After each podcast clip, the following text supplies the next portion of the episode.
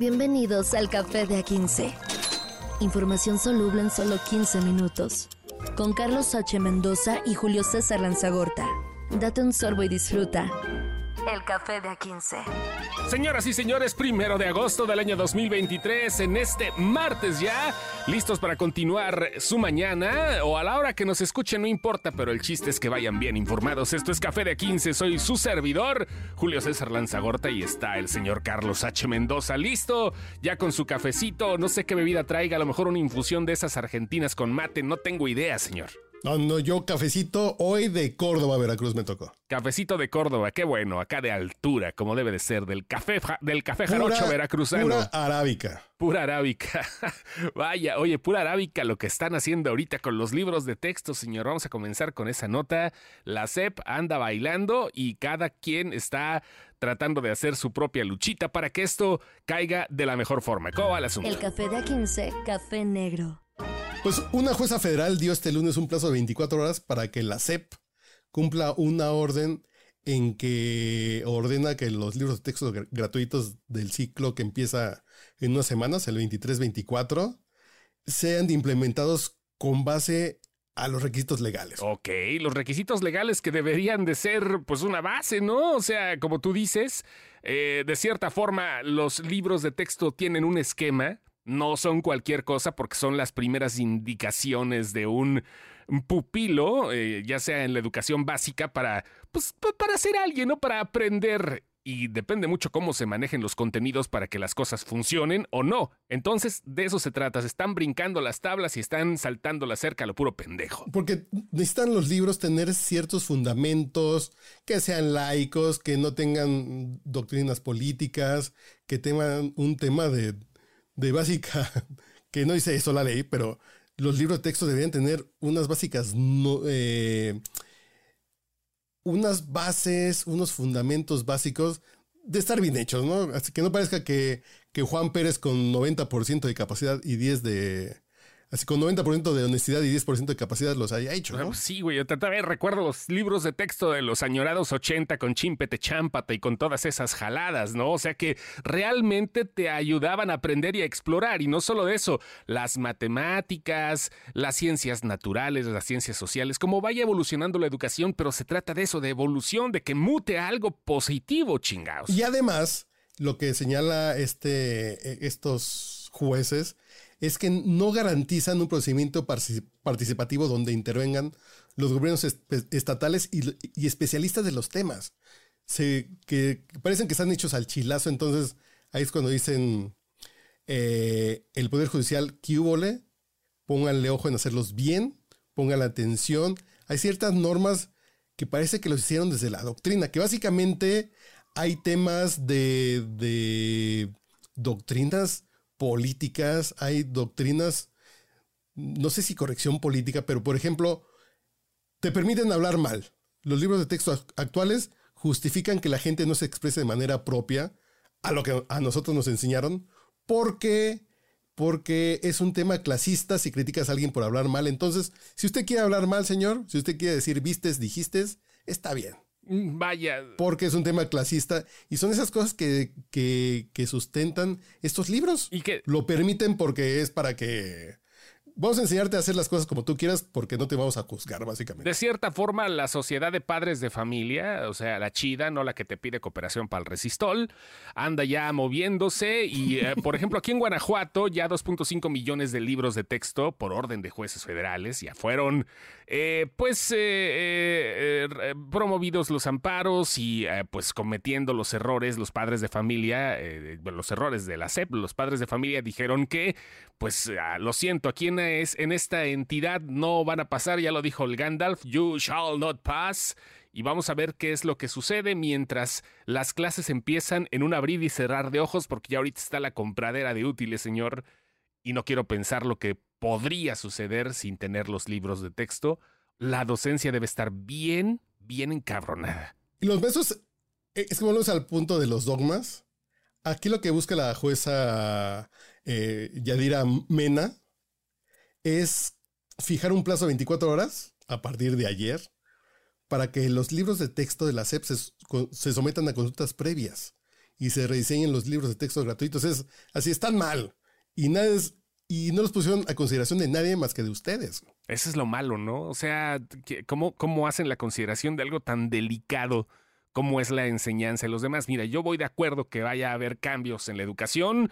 Yo siempre he sido de que la evolución educativa tiene que ser de cierta medida, pero no debe ir para atrás, vaya. O sea, si va a ser una. Si, la educación va a mutar, como lo dije hace rato, va a ser una mutante de esa que tenga superpoderes como los X-Men mínimo, ¿no? O sea, que no se quede toda pendeja. Y lo que están buscando es que se garantice un contenido pedagógico acorde con un interés superior de la infancia, así como con objetivos democráticos y formación académica. Anaya, eh, eh, Ricardo Anaya, el mismo Anaya que conocemos que iba para Veracruz, iba chiflando en su carro. Sí, el que tocaba la flauta. El que tocaba la flauta y se acostaba con la cobija ajena en el suelo.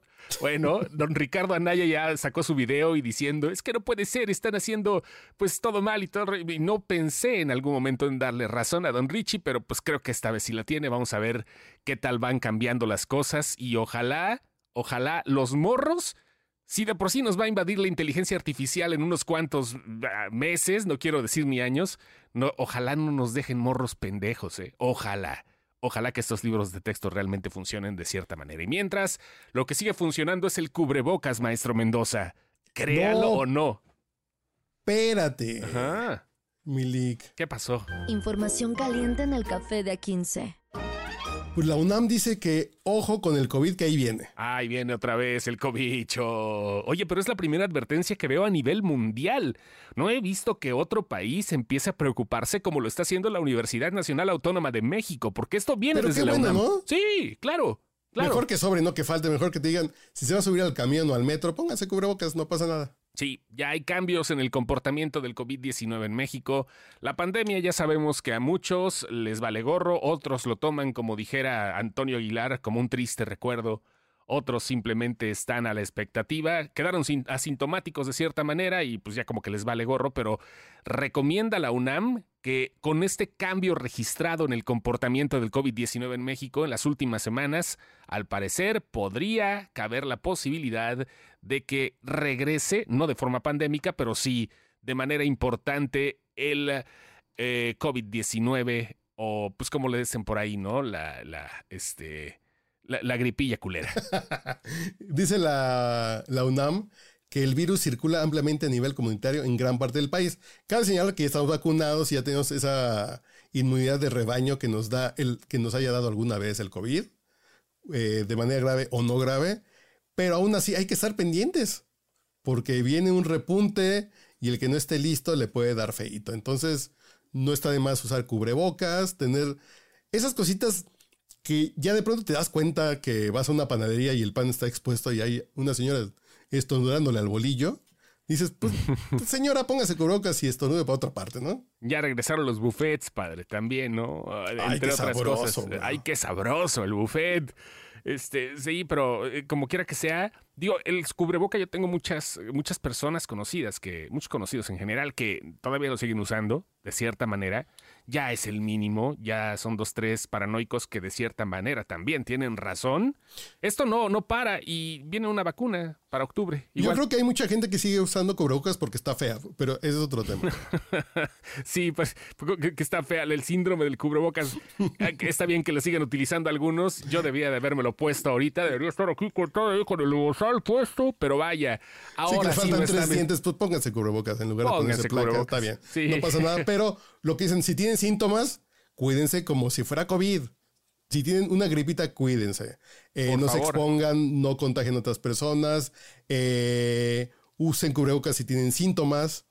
Eh, si hay muchas personas en un lugar cerrado donde van a estar por más de 30 minutos, como la cabina de Output Podcast, usen cubrebocas, aunque tengan que echarse unas cubas de pronto. Y procurar siempre una higiene adecuada. Lo que hacíamos del el lavado de manos de 20 segundos y el alcohol en gel cuando llegamos a un lugar, hay que seguirlo haciendo. Lo único bueno que dejó Gatel, lo único bueno que dejó Gatel, las mañanitas. Que para lavarse las manos. Que a Gatel no le dimos su tallón la semana pasada. No, ¿verdad? No, no, no. Bueno, hablamos, eh, hablamos de lo que dijo Noroña, pero este sí. dijo Noroña que lo quería para secretario de salud, pero sí, sí, sí. E-, ese señor tiene 800 mil muertos encima, ¿eh? Nada más, ahí imagínate que realmente las maldiciones fueran eh, efectivas, ya cuánto, cómo estaría con el, en el, el lomo, ¿no? Ya se subió el muerto, güey, 800 mil, güey. 800 mil muertos, Jesús. 800 mil. Ahí está, estas son indicaciones de la máxima casa de estudios en el país, de la UNAM, y mientras hay que recordar que esto no tiene que ver con el subsecretario de salud encargado de la pandemia, el SAR contra el COVID. Cuídense, como si, fuera, como si fuera una influenza. Van a decir, ay, es que el COVID a mí me la pela. No, la influenza sigue matando. Va a llegar la vacuna en el mes de octubre, tengo entendido, de las dos. O sea, te van a poner la ambivalente, o no sé si te van a poner por separado, pero te va a doler tu bracito. Hay que cuidarse y hay que tomar en cuenta que esto, pues ya se quedó. ¿Para qué nos hacemos güeyes? Y va a seguir causando defunciones. Mientras, lo que, lo que viene es demasiado cremoso hasta para este podcast. Información cremosa en el café de A15. Nuestra Barbie, alcaldesa de la delegación Cuauhtémoc en la Ciudad de México, que si ya vieron el video, ella ataviada en colores rosas, en colores pasteles, caminando por Washington, D.C. Sandra Cuevas, amiga de nuestro amigo, eh, amiga y compañera de la Universidad del señor Ulises Gama eh, content manager de Output Podcast, eh, eh, andó en Nueva York platicando con la ultraderecha porque quiere y promete proyectar Sound of Freedom en todas las escuelas de la alcaldía Cuauhtémoc para que la gente se cuide de la trata de personas. Vamos a hacer un consenso entre tú y yo, porque nada más estamos nosotros dos, pero vaya, Sound of Freedom es una película que ha tenido muy buenas reseñas, ha tenido muy buena crítica, no, y deja eso. Un, un, chingo de varo. Ingresos. Sí, 150. Ya los quiere Eugenio Derbez en una película cualquiera. 150 millones de dólares hasta el momento. Solo en Estados Unidos falta tener un mercado internacional que seguramente va a abarcar un montón de salas. La preventa ya está, los boletos han volado para los que quieren verla en Cinépolis sobre todo. Eduardo Verástegui ha tenido un gran colmillo al estar, promocionando de manera indirecta y después esta película en Latinoamérica, porque eh, el 31 de agosto, que es dentro de un mes, cuando se estrena, seguramente va a causar igual de furor que la película de Barbie, porque están vendiendo la idea que esta es una película que ha sido censurada, que es una película contra las élites, contra el ah, eh, literalmente contra el rapto y el secuestro infantil. Real, no, sí, pero no. O sea, hay mucha vertiente. Yo no sé, yo no sé. Yo, yo, aquí dicen que cuenta la historia de Tim Ballard, un ex, ex agente policíaco de Estados Unidos que lucha contra el tráfico de niños en países de Latinoamérica.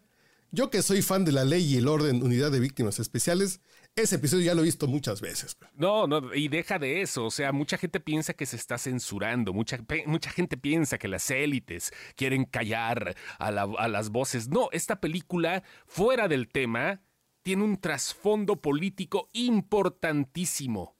Eduardo que un tema de ultraderecha. De ¿eh? ultraderecha. Es 100% Trump lo que estamos viendo aquí con Sound of Freedom. Es Vaya, si nos ponemos a pensar el eslogan eh, de eh, eh, el eslogan político, porque tal es como, como, como suena, de Eduardo Verástegui, que es Dios, patria y familia, vaya, esto lo tenían en Italia. Dios, patria y familia lo tenían en 1931 como eslogan del fascismo. No Juárez, no Benito Bodoque, Benito Mussolini. Benito Bodoque, pero sí, güey, es el eslogan. ¿Se imaginan el fascismo? Es, exactamente igual. Dios, patria y familia, como dice Eduardo Verástegui. Es que quiere ser presidente de México. Sí, no, ya, y con esta pinche campañota, ¿cómo no? O sea, ¿para qué pide más? Está haciéndolo de manera indirecta. Claro que puede. Este señor que tenía su oficina ahí cuando estaba Trump. Y Elon Musk ofreció eh, distribuir esta película en Twitter y Donald Trump también la está apoyando. Digo, cuando dos locos la apoyan, algo me dice, yo la voy a ver gratis en Twitter o en X pronto, pero me dice que esta va a ser una propaganda muy extraña. Cuando, señores, si quieren ver tráfico infantil, pongan la ley del orden, eh, la detective Olivia Benson, ahí les enseña todo eso que es su, su Rosa de Guadalupe versión región 1 Ahí dense con eso. Y ahí vemos estos casos. Uno de cada 10 episodios sale uno de trata de personas. Y está bien muy pinche. Es un caso muy pinche, pero ¿por qué Sandra Cuevas quiere poner esta película cuando aquí se puede ir a Guerrero, se puede ir a Puebla, se puede ir A, cual, a cualquier lugar donde se pierda una mujer en México, creo Por que el tema se va por ahí del tráfico. Claro que sí, son, son cuestiones más arriesgadas, no es una historia contada por Hollywood, no es algo tan sencillo, vaya, creo que lo que está pasando ahorita en el mundo es muy difícil, se tiene que narrar de cierta manera, pero no de, no, no de esta forma Pero hacerle, fanática. y hacerle el caldo gordo a estos fanáticos me suena muy raro. Pero debe haber un episodio de, de La Rosa de Guadalupe o de, como dice el dicho, que trata esto y de manera más cercana que esto, cuando yo veo niños desaparecidos, me da esa comezón que digo, sonará muy raro, pero hijo, yo espero que sufran muy poco.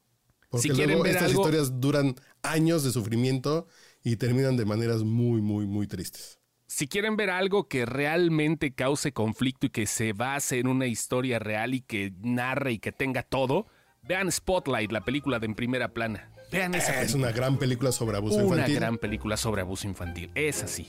Bien narrativa todo. Van, vámonos. Ahí nos vemos mañana. Ya están informados, vamos a echarnos unas galletitas para este café. Como debe de ser. Esto fue el Café de A15. Café de A15. Información soluble en solo 15 minutos. Con Carlos H. Mendoza y Julio César Lanzagorta. Date un sorbo y disfruta. El café de A15.